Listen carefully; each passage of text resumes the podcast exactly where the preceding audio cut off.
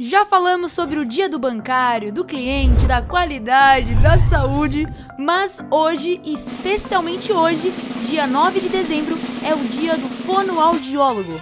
Sim, o nosso dia. E é por isso que resolvemos compartilhar um pouquinho com vocês sobre a nossa profissão, a estrela da vez.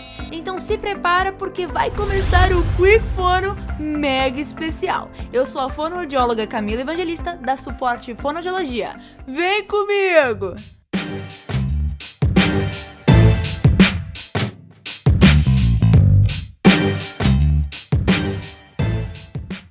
E que tá um pouco de história. Mas calma lá, hein? Não é pra dormir não, hein, Quicker? Tô de olho em você. ok, Google. Em 1941, a fonoaudiologia já existia, mas era chamada de logopedia e tratava apenas de dificuldade de fala e alfabetização. Mas é como Charlie Brown dizia, dias de luta e dias de glória. Hoje nós temos 14 especialidades que trabalham em conjunto do início até o final da vida. Ao infinito e além! Saca só! Com os bebês, fazemos os testes da orelhinha, da linguinha e orientamos sobre o aleitamento materno. Mais tarde, atuamos no desenvolvimento da linguagem infantil e estimulação auditiva. Já na terceira idade, damos assistência na prevenção, diagnóstico e reabilitação das dificuldades que podem surgir, como dificuldade para engolir, por exemplo.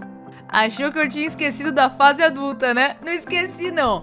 Nessa etapa atuamos na prevenção, diagnóstico e aprimoramento da comunicação pessoal e profissional.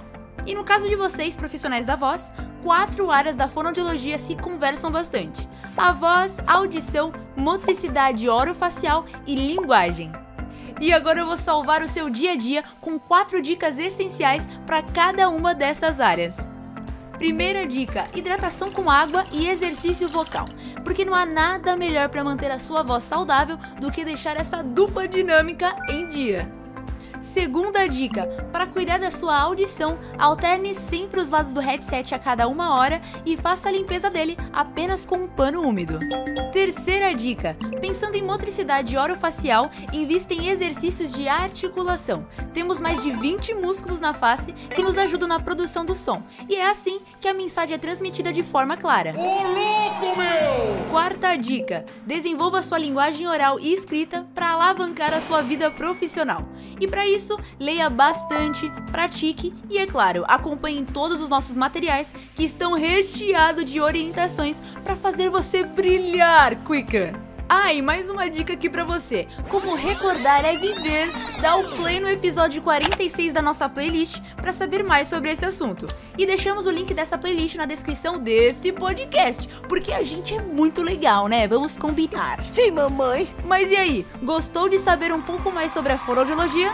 Nós adoramos comemorar o nosso dia com vocês. E como você já sabe, se precisar de ajuda, é só nos chamar.